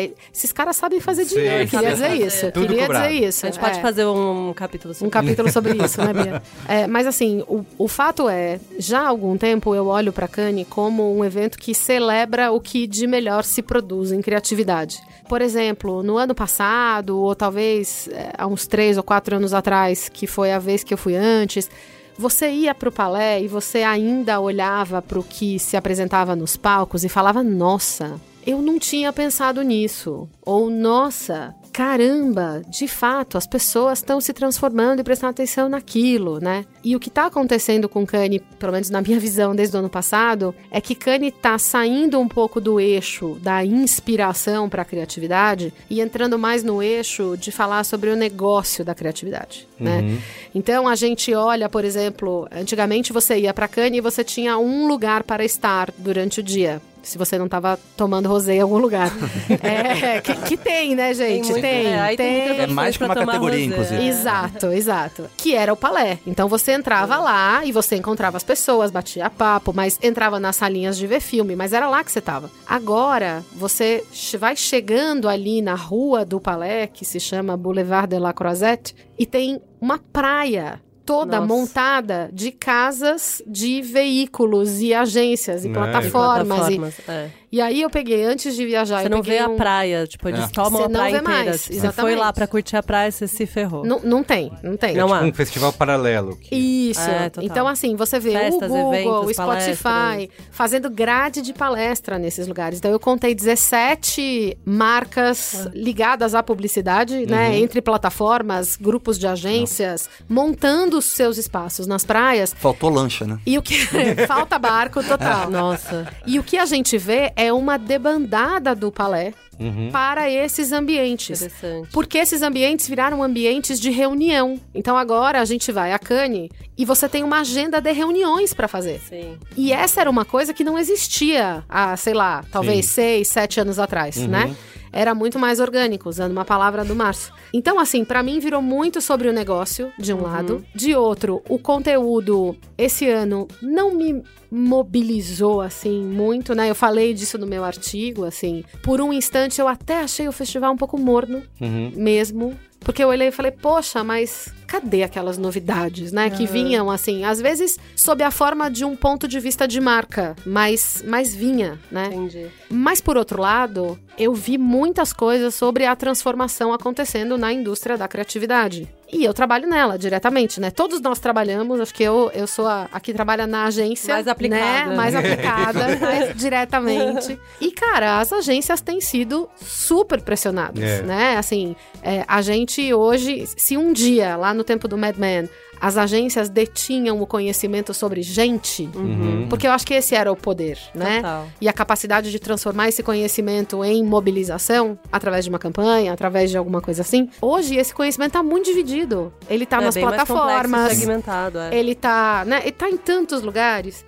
Então, pra mim foi muito interessante olhar pra paisagem da praia e olhar pra quem tava dentro, pra quem tava fora Uhum. do palé e começar a fazer essa reflexão assim de, putz, tá mudando mesmo, né? Ele precisa acompanhar o festival, ele, o festival precisa acompanhar uma indústria em transformação. Total, total. Então, talvez a gente descubra que daqui a pouco vai ser um pouco menos sobre o conteúdo e um pouco mais sobre as conversas e os encontros. E, por exemplo, o festival Entendi. criou um passe para você entrar no hall do palé e circular pelas Ah, praias. sim. Chama passe de networking. Caramba. Passe de arroz de festa. E com esse passe você não sobe para as palestras, mas você Mas pode entrar ali. no palé. Mas eu acho a coisa mais genial. Eu faço evento há mil anos, eu vou em eventos faz mil anos. ah, Aquelas mil anos, né? Mas, enfim, toda a minha vida profissional, na real. E, e, cara, hoje em dia, acesso a conteúdo qualquer pessoa tem. Qualquer uma daquelas pessoas que falou lá, você vai encontrar alguma outra palestra, algum outro talk, alguma Ou outra alguém coisa. filmou e botou no YouTube, né? É. Não, exato, assim, o- eu acho que o acesso ao conteúdo não é mais o que faz a diferença no evento, entendeu? Uhum. Já faz tempo, assim, ainda mais porque a gente tá vivendo uma cultura de eventos, né? A gente Isso. nunca Sim. teve essa profusão. Sim. Você, você- no último ano você se dedicou a isso, pelo que eu tô entendendo. Então, assim, isso é muito forte. E o, que, o grande lance é você estar no lugar certo com as pessoas certas fazendo o negócio. Eu acho que todos os eventos, eles, se eles não estão fazendo isso, eles deveriam estar tá mirando esse networking, que é onde os negócios estão acontecendo. Tem uma coisa também que a transformação é tão rápida, tão rápida. que, Sei lá, Kanye pode estar recebendo feedback agora do que acharam do festival e começar a preparar para ano que vem. Pode ser que ano que vem não seja mais nada disso. Isso. É, total. Então, o, o festival não pode estar sempre atrás, né? Tem que. Tá É, ele- fresco ele ali. tem né? esse mérito que né, foi até acho que no ano retrasado que eles fizeram essa grande reformulação Sim. de categorias, né? Que era uma cobrança que eles tinham. Até esse negócio de festival de criatividade é um posicionamento recente, né? Recente. Sim. Eles não assinavam antes como um festival de criatividade, né? Tava Sim. bem focado em propaganda. Então Não, o cara viram. falou, acho que até o final dos anos 90 eles só tinham um filme ainda. Uhum. É isso? Tipo, e, já- e o festival já tinha uns 30 anos nessa época. É, não eu, sei. eu não sei dizer se só tinha um filme. Era filme, mas- print, é, acho que outdoor, print né? também. É isso, é, É, print. que lá chama press, né? Eu É, achava press. bonitinho. Isso. Chama press, a categoria. Mas é isso, assim, o festival tá mudando muito. Aham. Mas eu ainda acho, Bia, que você pega, por exemplo, um. Vou usar o Web Summit para não falar do SXSW, né? Uhum. Que acho que a maior parte das pessoas já conhece, assim. É um evento que você vai e ele ainda aponta futuro. Uhum. Então você Tipo, você vai. você? Não, pro Web Summit, Ah, Web por Summit, exemplo. sim, sim. né? Eu fui pra Portugal ano passado. É maravilhoso esse evento. Você olha pra ele e você descobre ali Exatamente. movimentos, coisas Sim, sim, que sim. vão acontecer. É, é quase como se um fosse ver o carro conceito e outro você vê É o carro que já exatamente existe. isso. É exatamente é, isso. Essa, essa exatamente. O, o carro mais bonito que você pode fazer do jeito que já se faz. Essa- Exatamente, mas essa foi a sensação com o Grand Prix da nossa categoria. Sei. Tipo, o Casey Nike era o carro mais, mais fodástico do que já se tem. O outro era um bicho que você nem sabe se é um carro ou não. E E se ele vai É. continuar andando assim, é, né? é exatamente essa sensação. É, é. Eu acho legal, porque eu, mas eu acho que o, o festival tem que ter as duas coisas. É. Tem que ainda. Olhar pro reconhecer- retrovisor e olhar pra frente. É, porque ele É. tem esse papel de reconhecimento de uma indústria, né? E, e eu acho que até essas. O prêmio em si, os GPs e tal, eles apontam caminhos Alguma para o mercado, né? Total. Eu acho que tem uma discussão até que eu eh, queria entender de vocês. Para as agências, se foi um evento que foi bom ou ruim para as agências, porque uma, da- uma das principais apresentações lá foi da Drogas 5, né? Uhum. Com a Accenture tendo Accenture. acabado de comprar. eh, você, teve, você esteve nessa lá? Eu tive. E aí, como, como foi? Foi muito divertido. Quer dizer, eu achei muito divertido. É, porque eu acho que o David Droga é provavelmente um dos publicitários. Ele e o Nick Law Uhum. são, são Que é, dois saiu, né, caras. que logo depois do. Que agora foi pra Apple, Foi pra né? Apple, é, saiu É. da Publicity e foi pra Apple. É, então, o David Droga e o Nick Law, pra mim, são dois caras que falam sobre criatividade de um jeito muito interessante e muito contemporâneo, assim. E, e quando o David Droga foi comprado pela Accenture, eu fiz, nossa, né? É, foi um. Todo mundo brinca, ah, se juntou, põe a musiquinha agora do lado negro da força, do fundo, né? E aí foi muito curioso, porque obviamente era um- uma sessão muito esperada, porque você olha de longe, parece que não combina, né? Uhum. Parece muito diferente. É, porque a Accenture não comprou qualquer agência. Não, ela né? comprou a Droga 5. Isso, né? exatamente. Na- aqui entre nós, gente, ela comprou o Dave Droga. Vamos ser específicos. é, porque Ele eu acho que tem a levar a ver com galera, isso. isso. É, é. Entendi. É, mas ele falou um negócio quando ele começou a falar, e tinha uma. A entrevistadora que fez essa sessão era uma entrevistadora. Pode falar palavrão, né, Merigo? É. Foda. do. Acho que do New York Times. Uma Uhum. mulher, assim, que preparou uma entrevista. Você via como ela prestou atenção no que ela ia fazer. E aí ela. A a primeira, uma das primeiras coisas que ela perguntou foi: Mas vem cá, por que, que você se vendeu pra ele ali? Né? Porque tava o David Eu amo essa Droga. honestidade. É. entendeu? Tava o No David Droga e o, e o- Eu esqueci o nome dele, mas é o, o CEO global da Accenture Interactive. É o seu né? Accenture. é O seu Accenture, Interactive. é. Ah, que tá, tem então vários é- pedaços, É verdade, né? é verdade. E aí o David Droga olhou pra ele e falou assim: Olha só, vamos tirar um elefante da sala? Eu me vendi. Ele não falou assim, né? Ele falou, mas a gente se juntou com o Accenture Interactive porque esses caras podem aumentar muito o impacto que a minha criatividade pode ter no mundo. Aí deu aquela pausinha dramática, assim, no palé, né? Ele falou: vocês não estão entendendo? Esses caras fazem device pra mudar o jeito que alguém respira. Esses caras fazem device pra resolver problemas. É, por exemplo, ele falou assim: ah, outro dia eu tava conversando com ele, que de novo eu esqueci o nome do seu Accenture, e ele tava me contando que a Accenture acabou de mudar todo o modelo operacional do embarque de uma companhia aérea. Ele falou: imagina o que eu poderia fazer Uhum. trabalhando junto com a Accenture para mudar o embarque de uma companhia aérea. Não é sobre o cartão de embarque, não é sobre o vídeo de bordo, é sobre o seu jeito Sim, de embarcar. é. Então ele falou assim: a minha visão, e pode ser historinha, gente, pode não ser, mas eu gostei do que eu ouvi. Vou falar é o minha- Brian Whipple. Brian Whipple, obrigada. É, Ele falou: a minha visão é essa. Eu me juntei com a Accenture porque ela é uma plataforma que me permite criar muito mais impacto para a criatividade que eu Cara, acho que eu tenho. E eu, eu, eu acho isso genial. Isso apareceu muito lá também. Você falou do negócio da criatividade, né? Mas uma coisa que a gente falou muito era a criatividade no negócio. Porque a, a consultoria é sobre o negócio, a comunicação era só sobre ser criativo na, na, na mensagem. Então, assim, essa inversão pra mim é uma das principais, que você fecha todo É o porque ciclo. eu acho hoje que o melhor marketing é o produto. É, eles falaram bastante é o disso. produto. Eu, eu concordo Mas com às isso. vezes não tá nem no produto, mas tá no modelo de negócio, na forma como você organiza o negócio por trás. Porque mudar o, o- todo o sistema de. de- É. É. Não é exatamente o, o- o app que o cara vai usar necessariamente. Tipo, é muito mais profundo. A gente teve um case que ele era zero sensual, e aí a parte da comunicação faltou, mas a parte da criatividade do negócio eu achei genial. Era um. Tipo um, um mercadinho que tem. Na Turquia, não vou me lembrar agora o país, Finlândia, perdão, é, que tem em toda esquina, assim. Então eles pegaram, eles fizeram um aplicativo que as pessoas do bairro poderiam baixar, então era geolocalizado, etc, etc, e elas iam anotando, tipo, pedindo os produtos que elas mais curtiam comprar. Então, muito rapidamente, cada loja com a cara do bairro, né? E aí impactou o quê? Supply chain, toda a parte de inventário, de logística, tipo, mudou realmente a maneira como os produtos chegam, o negócio é feito, tipo, não tem desperdício. Sim, sim. Meu, é super eficiente, etc. E é uma coisa que, ah, é um app para os caras pedirem. Poderia parar no nível da comunicação facilmente, né?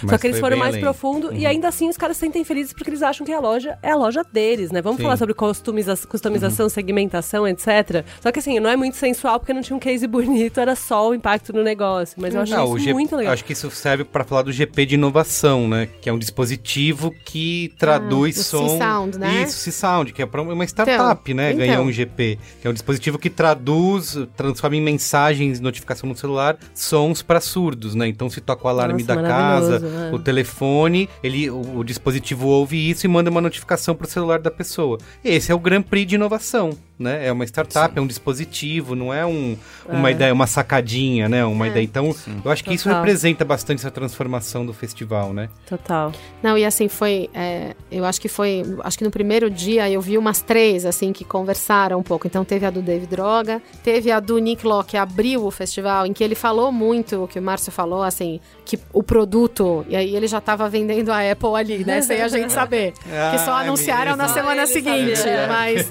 é, e ele falou muito sobre isso, assim. Pense no seu produto, e o produto pode ser um produto tangível, como esse celular que tá aqui em cima da mesa, pode ser um serviço, que aí é mais fácil, né? Porque a interface, como falou a Bia, você usa. Mas, cara, o seu produto pode ser o jeito que você embarca no avião. Né? Então, de novo, assim, então juntou um pouco essa coisa do David Droga falando de espaços para impacto, do Nick Law também fazendo uma provocação, dizendo, gente, tipo, acorda aí, galera. O papo dele foi, foi uma sessão meio esquisita até, eu achei, porque ele tava meio, ele falou, brincou com isso, inclusive, que ele tava meio ranting, assim, meio bravo, falando meio a esmo, sabe?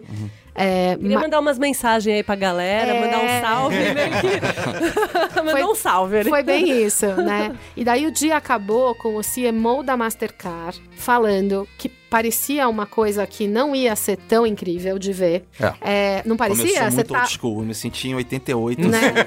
Não, porque assim, ele botou uma orquestra no palco. Aí eu já fiquei olhando, tinha um piano de cauda bonito, né, Márcio? Não era pro Fiquei John olhando, pensando, não, não era do John Legend, não. Essa, infelizmente, eu perdi. Eu queria ter visto ele cantar. Mas enfim, todos sentamos lá, sentou uma orquestra, um piano de cauda, ele começou a falar. E a conversa era uma conversa sobre sound branding, principalmente, né? Não era, Ele... não era Visa? Desculpa. N- Não, essa que eu vi era da Mastercard. Era Master- É. Era É, só porque ele- Nossa, o, o recall tá maravilhoso, galera. As duas- então, mas olha que engraçado. Não, olha que engraçado. Mas- As duas falaram disso lá. Do Ah, é? As duas falaram disso lá. Desculpa é porque a Mastercard lançou a assinatura Não, mas sonora, é. né? Ah, eu vi o do Visa, desculpa. Não, Era então. bem 88, né? É, é, mas não, não É. foi muito diferente o começo da, da Mastercard, não.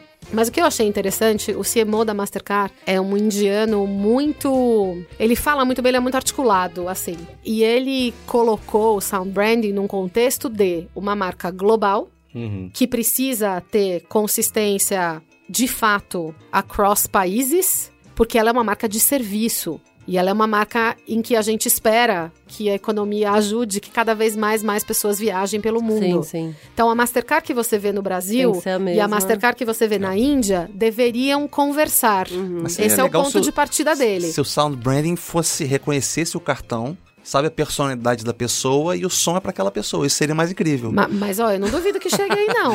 Assim, É porque o, o mesmo som pra todo. Tô, tô viajando, tá? Que nem ringtone de celular. Eu passo o cartão pra mim é um som, pra você é outro. Pra... Enfim, só uma viagem. Não, pra você mim faz- você tem toda a razão. cho- chorinho. Ah. chorinho.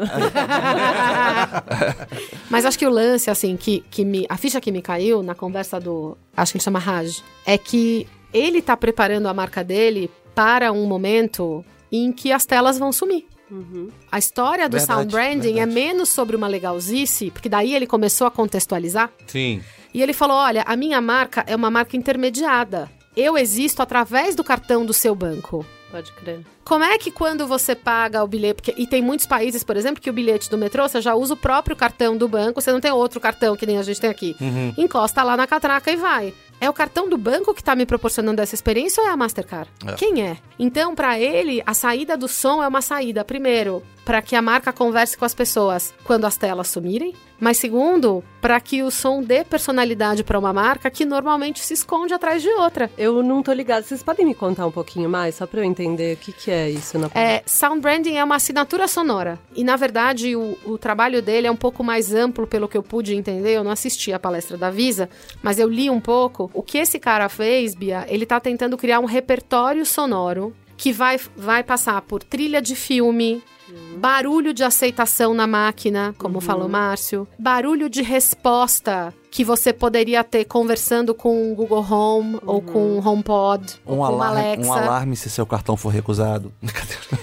Então, assim, Tudo ele, que você associa à marca. Ele tá criando um Que conjunto de doideira. sons que ele quer que as pessoas associem à marca. E esses Uau. sons, aí você para e fala assim, nossa, é, isso é uma legalzice. Desculpa, É, isso não Nossa, é nada. pau, cara. Som é um Não é, gatilho emocional cara. pras pessoas, tipo. Então, pô, e aí ele mostrou como ele tá. Aí ele pegou, eles fizeram uma base que é uma, sei lá, talvez seja uma trilha de. ó, Vou dar um chute aqui, uns 20 segundos, que é um conjunto de instrumentos tocando. Que aí ele mostrou no palco a orquestra tocando, né, classicamente, aquela coisa linda. E aí ele começou a mostrar como ele pegou, ele deu isso pros países e falou: Colômbia, agora pega essa trilha pura, clássica, e contextualiza na Colômbia.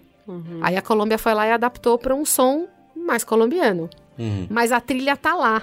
Entendi. Você reconhece ela onde Entendi. você vai. Você aclimata, mas Você não aclimata, mata. regionaliza, segmenta, enfim. Uhum. Interessante. Então é, um- é um pensamento, assim, sabe? Super, é. Então, assim, você olha, ah, criatividade para resolver questões relacionadas à voz. Criatividade para resolver o embarque do avião. Cria, né? Total. Aí você olha e fala, porra, não é que não é, é, então que isso é legal. cabe em todo não é lugar? criatividade pela É. criatividade Ih, da não é comunicação. legalzice. É, é, exato. Ou da, da, da sacadinha. Apesar de que são boas também quando são boas, né? Mas Claro. é, é a criatividade aplicada a alguma outra coisa que não só ela por ela mesma, né?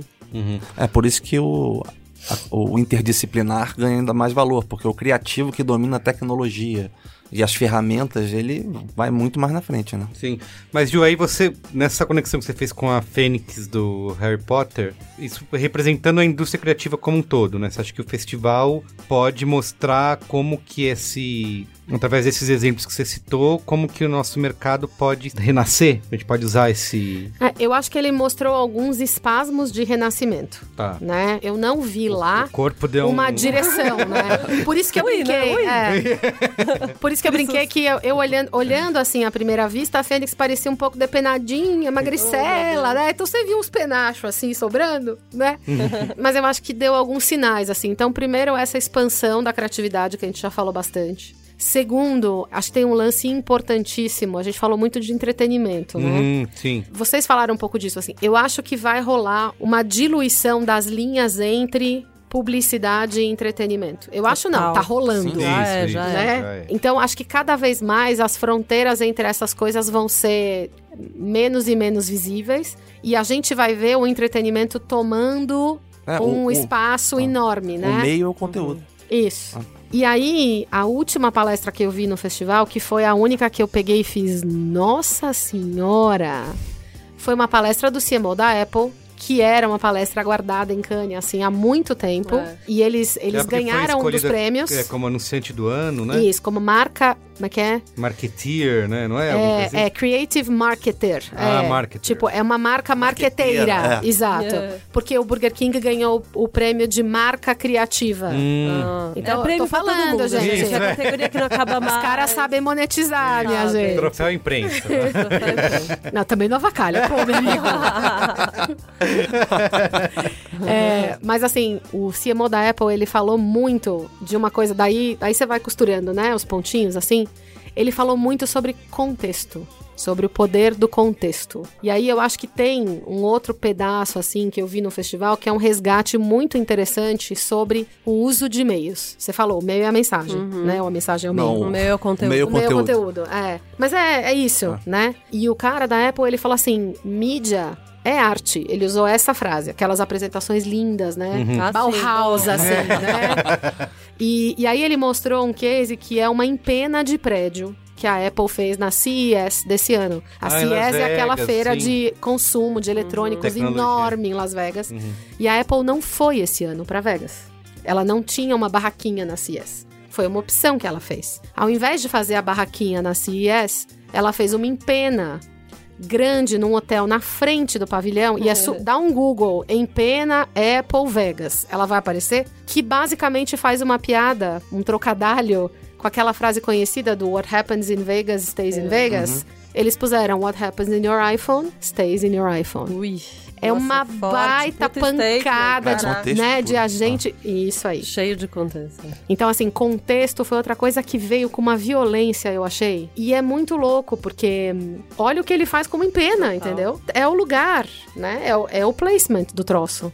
Então não é mais é, E é um sobre. negócio que viralizou pra caramba, né? Porque muita gente fala, ah, mas é, é uma placa lá em Las Vegas. Que não, isso aí tava. O povo tira foto, gente. tira- alô? Não, isso aí virou matéria de, de, de sites, né? De jornais, de veículos e, E tal. é pertinente a marca. O Telegram Total. nunca poderia. O Telegram gente- nunca poderia usar isso.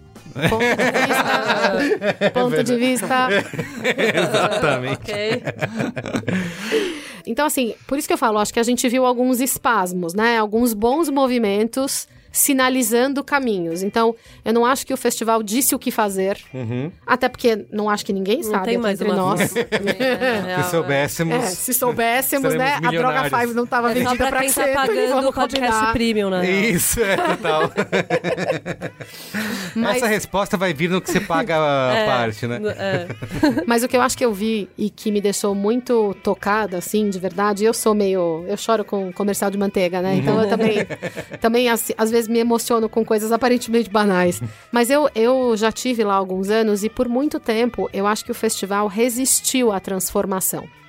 É, É a gente já falou disso aqui, assim, ele Isso. demorou pra fazer alguns movimentos. Você encontrava pessoas na rua que falavam, ah, é aquilo lá. Né, Estão se agarrando Né? a. Né, e o- agora, você vê a transformação acontecendo na prática, de um jeito meio destrambelhado, É, mas posso porque eu não acho que é perfeito. Você estava falando em contexto. A cidade de Cannes, o contexto Cannes. Isso. Porque assim, Austin, SXSW.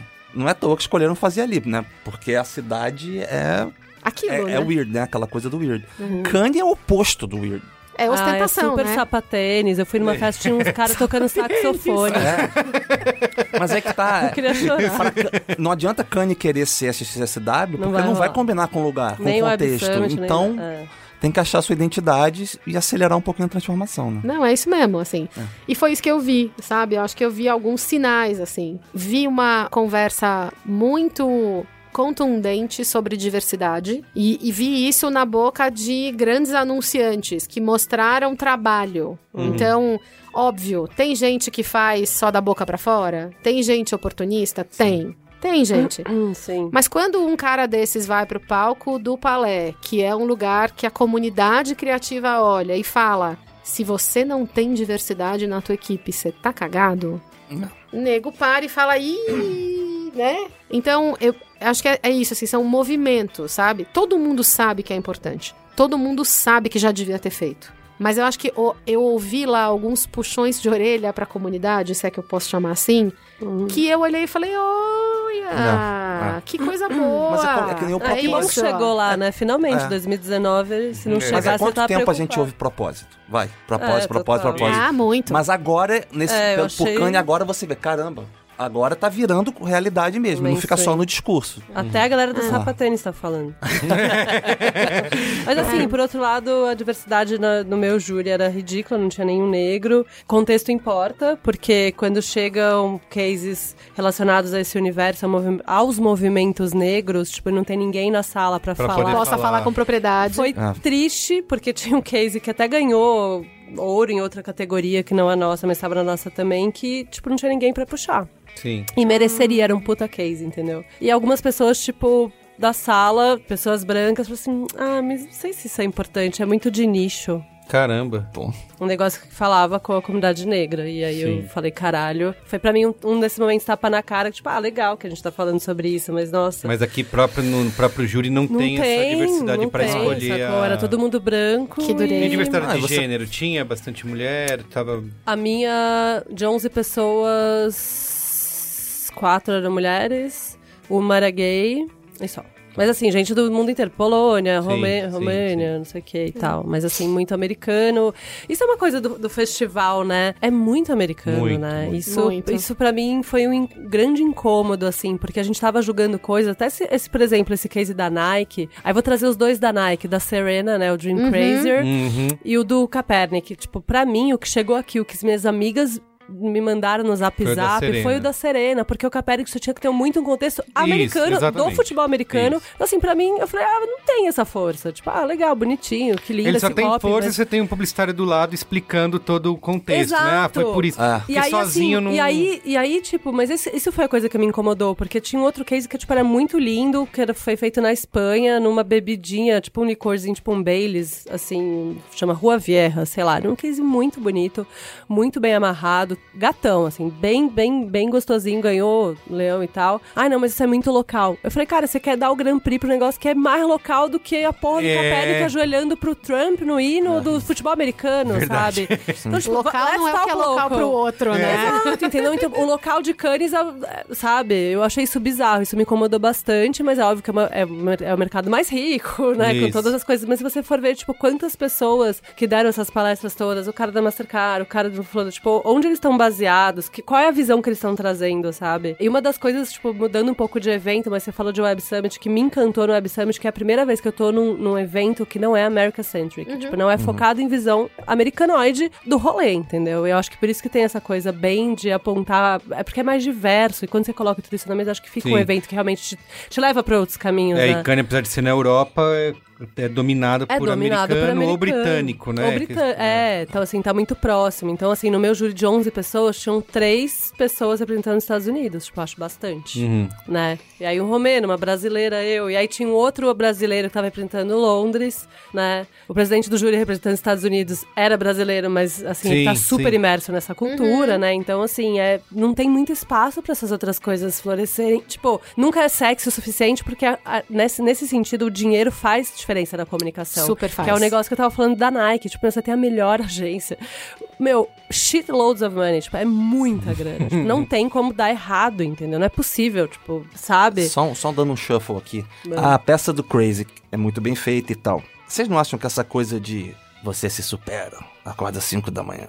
Não, não, não, não, não. 5 a.m. Porque você, meio autoajuda da- da- do sofrimento esporte, do é, se superar. do não esporte. tá um pouco batido isso? Já não, já não. Tanta marca que faz isso.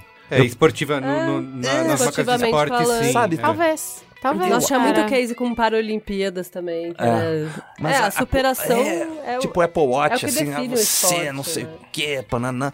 Mas eu acho que já tá cho É, mas acho que no no caso molhado. desse da Nike, da Serena, né, tem um... Acho que a poesia da coisa ali acaba, Isso. acaba se Ah, destacando, diluindo um né? pouco Não, Isso, e é, sabe, não é? sabe qual foi a categoria que a gente deu pre- ouro pra ela? Foi em partnerships. Porque claramente era uma parceria da marca e o influenciador, vamos dizer assim. E, tipo, naquele momento ela precisava, porque foi bem aquele momento que ela teve as tretas, que ela tava, tava todo mundo caindo, matando em cima dela. Tá. Então, pra marca vir naquele momento levantá-la desse né? jeito, cara, foi bonito, assim. Foi. É, puta Então, que- mas, mas em tese são os dois casos, né? O Colin também, em tese, foi o que aconteceu. Sim, A sim. marca foi lá levantar ele num momento de que o Trump tava falando que ele era retardado. Já né? tinha passado. É, É. Não, já tinha passado, mas assim, tava nesse aftermath, assim, Ele foi eu acho. é. É, Tem uma discussão que a gente sempre eh, tem aqui no mercado brasileiro, principalmente, sobre todo o festival, por mais que eu, eu vejo que tem uma evolução e uma diferença ao longo dos anos, que é o papo do fantasma, né? De que ah, o, o case que foi feito para ganhar prêmio, nananã. E eu acho que isso pode funcionar bastante em categorias como até filme. Filme acho que menos ainda, mas print, outdoor pode funcionar muito. Mas em tantas outras categorias já não funciona mais, né? Porque se o, negócio, o filme está no YouTube, está no YouTube, foi veiculado, entendeu? Então, essa discussão é, acaba sendo um pouco menor, assim, de... E, e quando você vai ver os premiados, principalmente em GPs, os maiores prêmios, cara, é, são coisas que a gente viu, né? Ao longo do ano rolar. Né? Não são coisas que. Acho que antigamente o festival era muito. Você olhava os premiados, eu nunca ouvi falar, ganhou e tal. E hoje. É. É Eu a gente tá falando Mas da archive, eu né? vi muita É. coisa disso, assim, no- na minha categoria também. Nossa, até do Brasil, tipo, e eu sou bem social, né? Uhum. Eu vivo e respiro isso. Tipo, eu nunca vi esse negócio. Sim. E quando eu nunca tinha visto, eu falava, eu nunca vi esse negócio. E quando eu tinha visto, eu falava, "Meu, esse negócio foi relevante pra caramba. E Minha se é mãe- social, você nunca Mas- viu, fodeu. Mas sim, tinha muita coisa assim, Né? social. Eu, eu era nerd que fazia a verificação. Eu era sempre que saía mais tarde da sala do processo de votação individual, porque, meu, eu entrava, eu via, ah, campanha de hashtag. Meu, você coloca a hashtag no Instagram te fala quantas hashtags, aí você vai ver, era um post que não tinha nada a ver Uhum. com o contexto da marca. Não, tivemos 3 mil hashtags. Tipo, não, era uma hashtag X que teve 3 mil, entendeu? Era Mas muito aí não é premiado, verificar. né? Eu acho que, é- acho que esse é o grande não, não lance, é premiado, assim, não de. é premiado. Isso continua sendo. coisa também, né? Pois é, isso continua sendo inscrito, porque a galera tem uma cara de pau, mas ao mesmo tempo hoje a gente tem essa visão É de. muito ba- fácil. É isso, você já chega né? lá meio com. Mas pra social é mais ainda, porque você entra no Twitter você vê a hashtag Sim. rolando, né? Isso, você pode pesquisar. aplicativo é mais difícil, é. E teve um que a gente tirou da categoria, que a gente derrubou, que foi o caso da North Face, né? Ah, que- é verdade que é, alterou a Wikipedia, né? Foi É, isso? foi bem ruim. Conta aí essa polêmica. Bom, a North Face resolveu hackear, né? E aí isso entrou super no bingo dos videocases. We hijacked, Isso, we é, hacked, ha- hackear e sequestrar, como palavras boas, assim, mas assim, hack- né, enfim, não era muito bom. E aí eles trocaram as fotos da Wikipedia feita para os usuários comum por imagens que eles fizeram, mas que a marca aparecia, né? Então a gente presenteou a Wikipedia, a Wikipedia com, Com fotos de banco de imagens, praticamente, só que estão todas com o logotipo da North Face. E aí foi um- uma chuva de, né, de, de número 2, porque... pra ser educada. É, porque, Só cara, que não isso tinha vai... zero, né? Como é, você falou. Assim, assim, porque. Não, gente, eles, a gente derrubou mesmo, eles não puderam mais concorrer, Uhum. né? A gente- só que vai contra qualquer coisa relacionada ao que é o digital. que- e, e a Wikipedia com essa coisa colaborativa, né? Exato, De novo, a exato. marca querendo ser protagonista, tipo, eu tenho dinheiro, eu, vou- eu tenho poder, vou fazer essa foto maravilhosa, te presentear, te agraciar com esta bela imagem com o meu logotipo, sabe? E, e beleza. Então, mas eles não entenderam nada, Não né? entenderam nada, era o exato oposto do que representa o que é o digital o universo de social, entendeu? É, Essa é uma coisa que eu acho que é comum. Às vezes a gente pega uns cases super produzidos, é o que você falou, assim. Tem zilhões de dinheiros envolvidos ali pra fazer uma legalzice. Esse pra mim é o caso de uma legalzice entre aspas, que isso não é era- legal. É, o trocadalho isso era em bem outra- pra em outro nível. eu acho. Isso, Porque exatamente. tinham seis fotos, tipo, eram seis locais. E aí, assim, você para e fala, sério, você não entendeu que a Wikipedia é sobre as pessoas? É sobre a imperfeição, falida, entendeu? sabe? Você quer fa- faz uma doação, sei Vai lá, tipo, isso, É, dá é, dinheiro pro negócio. Total. Então, É. assim, essa é uma coisa que a gente ainda vê. Outro dia eu tava é, num- numa reunião com o Google e uma pessoa lá usou uma expressão que, que também bateu, assim, parece banal, mas não é. A gente tá vivendo num momento hoje que já é pós-digital. Esse tipo de legalzice, Nossa, cara, não, é. assim, ou você entendeu o que aconteceu e você agora né, fala de interface, fala de produto, Uhum. fala de SaaS, fala de. Ou então, na boa. Não, isso é bem do passado, assim. É. Achei. Se a gente falou de futuro, do presente, isso aí era Então. o passado bonito. Ó, o papo tá muito bom, mas eu preciso encerrar. mas antes disso, eu queria perguntar pra vocês se, se- vocês têm algum case que vocês viram que foi premiado ou ficou no shortlist que é o que é preferido, que vocês premiariam também, ou até pode ser um que vocês viram que foi premiado com GP e falaram, não, isso aí não valeria. Queria começar citando, tem o clipe do America, o de Entertainment, eu acho todos, acho essa categoria uma das minhas preferidas Incrível, né? é, de acompanhar justamente por essa mistura que existe, né? Atualmente entre o entretenimento e a propaganda. Mas eu gostei muito da categoria que qual foi? Da hum, Industry Craft, né? Eles ganharam um GP que foi a, a Nike ter transformado uma igreja abandonada, né, no, em Chicago, num bairro de, de periférico de Chicago, numa quadra de basquete. E assim, além de preservar o local, que ah, tem uma história, eles preservaram os vitrais da igreja e tal, eles revitalizaram o bairro ali, né, de transformar É um porque eles não podiam jogar na rua por causa da violência. Exatamente, um bairro violento e as pessoas. E, e criou um centro de lazer, né? Dentro de um bairro que revitalizou realmente uma área. Então, achei muito legal essa ideia de, ao mesmo tempo que você faz ali, é, é uma ação da Nike, obviamente de marca, mas que você tá oferecendo ali, que, tá, que tá conectado com bastante do que a gente falou hoje, né? De, de propósito, né? De oferecer um. É, e ainda tem a poesia de o esporte ser uma religião. É, é, pois é, pois é. Então acho Pode que foi um, um dos meus cases preferidos aí. Queria saber se vocês têm algum destaque. Quem pode. Eu tenho um, mas eu não, sinceramente eu não sei a categoria, que foi doação de órgãos no Peru. Não sei se alguém aqui viu. Não vi. Não. Social Opera lá? Que eles trocaram os, Os personagens. Os, ator- os atores? É, um doa órgão pro cara da outra novela. Isso foi bem engraçado. Isso é muito engraçado. Assim, é... Não, e a doação de órgãos aumentou, sei lá, se era uma e virou três, mas aumentou 200%. Uhum. Tre- Esse acho que percentual foi é sempre 3 mil por cento. Eu peguei esse case no nosso. É? Era uma coisa absurda, 2.900%, uma coisa, sei lá, tu posso estar enganado. Era pode muito ser. órgão. Mas assim, o que eu achei incrível foi a ideia mesmo, assim, e usando uma mídia tradicional. E que era. Tinha um personagem que já ia morrer na, na novela. Uhum. em uma novela. Em uma novela. É. Aí eles mudavam só uma coisa no script. Ah, o cara morre, tá? Mas aí bota só uma cena no hospital dizendo que ele vai doar os órgãos. Uhum. Tá. Aí numa outra novela, tem um personagem que tá muito doente, E tá muito mal. órgão.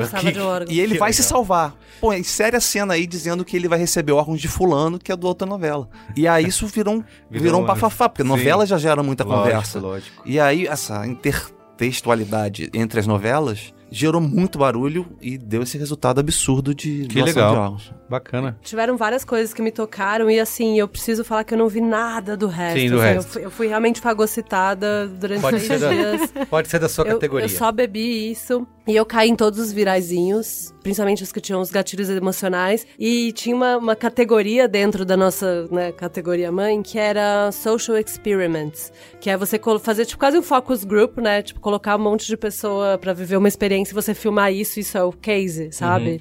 Tiveram vários, assim. Esses eram os que eu mais chorava, me debulhava, enfim. Ria, abraçava, ficava com raiva, porque realmente pra mim funciona esses gatilhos. tipo Run Like a Girl é é aquela coisa que você põe as pessoas no estúdio, dê um passo à frente. Quem... Tipo isso, entendeu? E aí teve um que pra mim foi muito forte, né? Por- enfim, e eu acho que essas coisas são muito pessoais sempre, que era um desses cases que eram super locais, porque tem muito a ver com o contexto dos Estados Unidos, de violência nas escolas, né? Violências com armas, as crianças, né? Chacinas e tal. Chamava Generation Lockdown. Isso é uma coisa real, as crianças lá nos Estados Unidos passam por é, treinamentos. Treinamento, sim, Se, se tem tiver um um mass shooter, você entra no Ai, é, e como Deus. que você faz. Só que, e aí, só que pra, pra falar sobre isso, pra discutir isso, porque é uma coisa bizarra que tá, é normal, porém não é. Isso, Não é, é, é. total. Então é tipo uma, uma loja, né? E aí a, a gerente de RH fala: ah, então hoje vai vir alguém aqui dar um curso pra vocês. Em caso de entrar um mass shooter aqui, como que você deve entrar? E entra uma guria de 7 anos. E ela começa a falar: bom, então, se tipo entrasse alguém aqui agora, vocês estariam todos mortos. Porque Ah, isso, isso, isso. sei. Aí ela fala assim: você não pode chorar, porque Até se você arrepiei. chorar, denuncia onde você tá. Você não Nossa. pode falar, você Ah, tem que não sei o Fê. quê. Meu, e aí ela vai falando, aí todo mundo vai des- desabando, né? E aí ela, e ela fala: ah, nossa professora inventou uma música pra ajudar a gente a decorar. Aí assim, aí ela começa a cantar a música, que é uma coisa, tipo, cara, é surreal. Assim, eu lembrei agora porque eu vi a desmontei. música.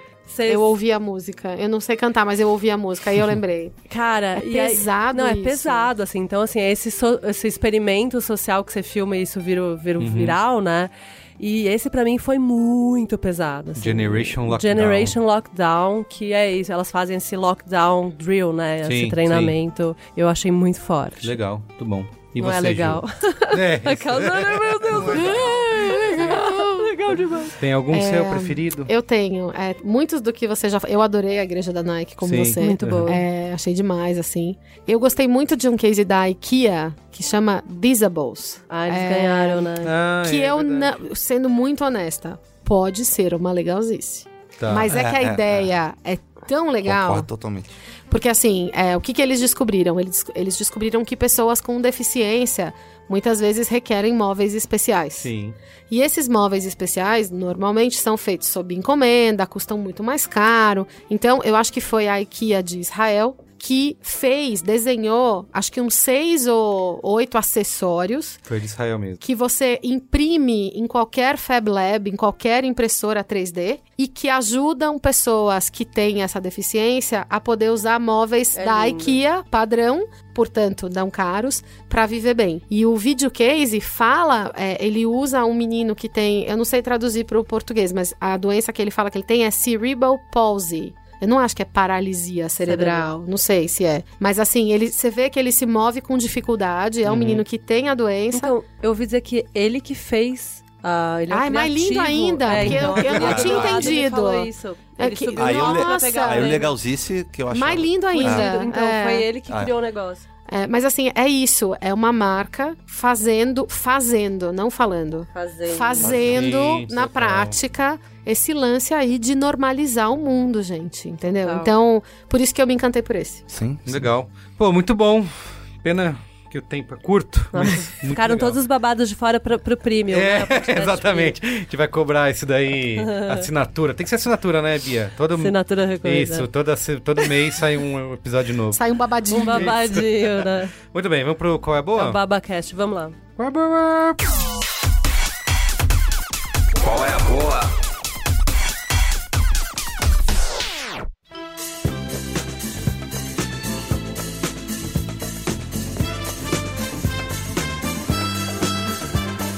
Bom, quem quer começar aí com o Nem eu Boa? quero. Nem eu, nem eu. Preciso Ninguém? pensar, preciso pensar. Eu vou ajudando então vocês. Boa. Já que a gente falou de ponto de vista, tem um que é um documentário que eu não vi, porque eu chorei no trailer. Oh, mas eu fiquei com medo de, sei lá, ficar em depressão, que foi Democracia em Vertigem. Ah, corre o grande risco Eu não vi ainda também. de ficar em depressão. Preciso E ver. aí eu, no trailer já fiquei em posição fetal. aí eu falei, mas deve ser incrível, enfim. Quem tiver um ponto de vista que você já sabe qual é, né? Você deve conhecer um pouco a história do documentário. Eu tá na acho que é uma Netflix, boa. né? É a boa pra quem Netflix. tá num dos pontos de vista. É, e foi no New York Times, escolheu como um dos melhores filmes do ano até agora. Foi. E é, É. acho que tem um, tem até um grande potencial numa temporada de premiação. Pois é. né? Ah. Bom, posso eu então? Vai lá. Pode. Eu, a gente tinha até comentado aqui no Corbão anterior, mas eu terminei de ver nessa última semana a série da Netflix também, que é Os Olhos que Condenam, né? Um Wayne Wayne Day Day Sears, Sears. que é dirigido pela Ava DuVernay, que são cinco episódios, ela contando daquele caso dos cinco... Eu não conhecia essa história, né? Já tinha... Só fui ouvir falar com... Me falaram dessa série maravilhosa. Cara, é, é Também. bizarramente incrível, assim, que conta a história de cinco meninos que foram condenados e presos, né? Ficaram anos na cadeia é, por causa de um estupro no Central Park. E assim, você começa o primeiro episódio já é de desabar, assim, porque você vê ali toda a questão de racismo, violência policial, e são crianças, né? Tem menino de 12 anos, de 15 anos sendo interrogados sem a presença dos pais, de advogados. É um abuso atrás de abuso. E aí, enfim, eles são, ficam, são condenados. é- não é spoiler, porque é uma história real. E aí conta essa trajetória deles, de tipo, um deles passa 12 anos na cadeia e tal. Cara, e acho que o último episódio, assim, que conta a história é, especificamente de um deles, eu acho que é um. Se for falar, de, acho que é um dos melhores filmes que eu assisti no ano, assim, né? De um único episódio dessa série. Então acho que Uau. Vale muito ver para você conhecer, para quem não conhece a história, acompanhar e você ver até que ponto pode chegar esse abuso do sistema judiciário, né, que a gente acha que é a última, né, a nossa última fronteira de civilidade Nossa. muitas vezes, pode ser corrompido e pode funcionar para condenar pessoas que são inocentes, né? Então, acho que vale muito a pena ver e vai ter o M agora, né, no, em setembro, nessa temporada de premiação aí, acho que é um dos grandes favoritos para minissérie. E é curtinho, cinco episódios só, né? Acho que vale muito a pena ver, tá na Que Netflix. são uma bomba, né? Isso, exato. É pesado, assim. Eu não recomendo se você tiver num dia... Tem que ver num dia bem alegre, Tem, né? tem Porque que você ver, acaba porque assim. Falando é- Meio é arrasado. É, exatamente. É, Tá bom? eu lembrei de uma coisa aqui que, tá, que eu vi lá no festival e que pode ser bacana, que é um projeto que a Saat fez com um fotógrafo, uma, acho que é a Saat de Londres, que chama The Visual Diet, a dieta visual, literalmente. Ai, sim. É um projeto que eles estão fazendo partindo da premissa que, da mesma maneira que a gente é o que a gente come mesmo, o nosso consumo de imagens influencia a nossa percepção sobre o mundo e sobre nós mesmos, né? E é parece ser um projeto de longo prazo que eles estão fazendo, tem uma, um, um, caráter bastante educacional. E a primeira iniciativa, se eu não estou confundindo, mas eu acho que eu não estou, é, que eles fizeram foi se juntar com um fotógrafo. E esse fotógrafo ele fez o seguinte experimento social. Ele fotografou, acho que seis adolescentes, um conjunto de adolescentes, sem maquiagem, mas assim, são todos adolescentes muito interessantes, assim. Não necessariamente bonitos, aquela belezinha tradicional, uhum. mas todos muito charmosos, se é que eu posso falar assim. Cool. E aí ele, ele pegou a foto tirou uma foto de você aqui parado, pegou a foto, deu para adolescente, falou assim: "Agora pega essa foto que eu tô te dando e faz ela ficar social media acceptable". Nossa. Aí, Gente, ele mostra as duas fotos, uma do lado da outra, que ele tirou, uhum. natural, bonita, mas você vê que ela é de verdade. E o que as, os adolescentes fizeram com a foto. Todos eles aumentam as maçãs do rosto. Eita. Todos eles afinam o rosto. Todos eles sombreiam os olhos. E aí, homem, mulher, não importa gênero, não importa identidade sexual, assim, todo mundo, todo mundo quer ficar igual. É, total. E aí você olha o antes e o depois. Ai, gente, dá uma tristezinha também. É só pra dia é de sol isso. também, viu? É. Não, mas o site é bom e tem um quiz lá que você pode fazer. Tipo, é, é o site é legal, assim, ele não, não deixa você tão deprimido, assim, deixa mais pensativo. É acho que é, é, uma ótima provocação, porque a gente tá falando muito de. Tudo é dieta, information isso. diet, tudo, tudo a gente tem que pensar, né? Uhum. A gente uhum. não pode entrar naquele bifezão e sair servi se servindo de tudo, né? Uhum. Eu acho maravilhoso. É, no meu caso, eu vou sair total totalmente das, das estribeiras aqui ah, do é. que a gente tá. Eu vou indicar uma cidade no Chile. Olha só! que eu achei por acaso na minha técnica de navegação, de como eu acho coisas quando a gente tá fazendo viagens de Kombi, assim, que a gente sai meio sem rumo. É, não vou contar, isso fica pro outro Isso, é, agora fiquei curioso. De novo para o primo, já, gente. É, eu já sei como é, você gira o globo terrestre e bota o dedo, é isso. Cara, eu achei uma cidade que chama Cobquecura, no Chile. Que é Combi tipo... que cura. Ah, Que cura, entendeu? Você percebe a sacadinha aqui, fez publicidade. É. Não, mas é maravilhosa. É tipo a Noruega no Chile. Nossa. É assim, super selvagem, daquelas praias Pacífico selvagem, que não tem nada, tem foca e areia e pedra e, e cara, e, e, sempre tem uma cabaninha do Airbnb, né? Hashtag publi. Sério, a gente achou uma cabaninha lá que assim, a principal coisa que eu tinha que fazer na vida era catar uns gravetos para fazer um foguinho à Nossa. noite.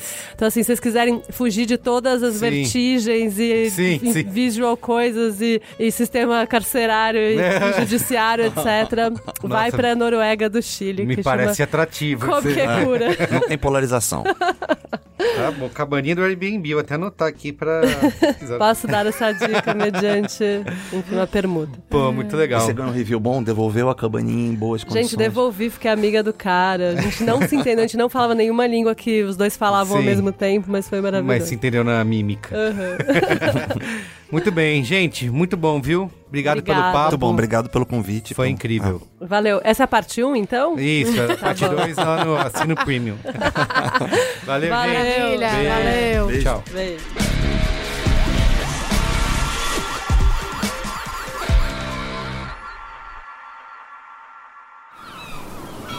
Este podcast foi editado pela Maremoto.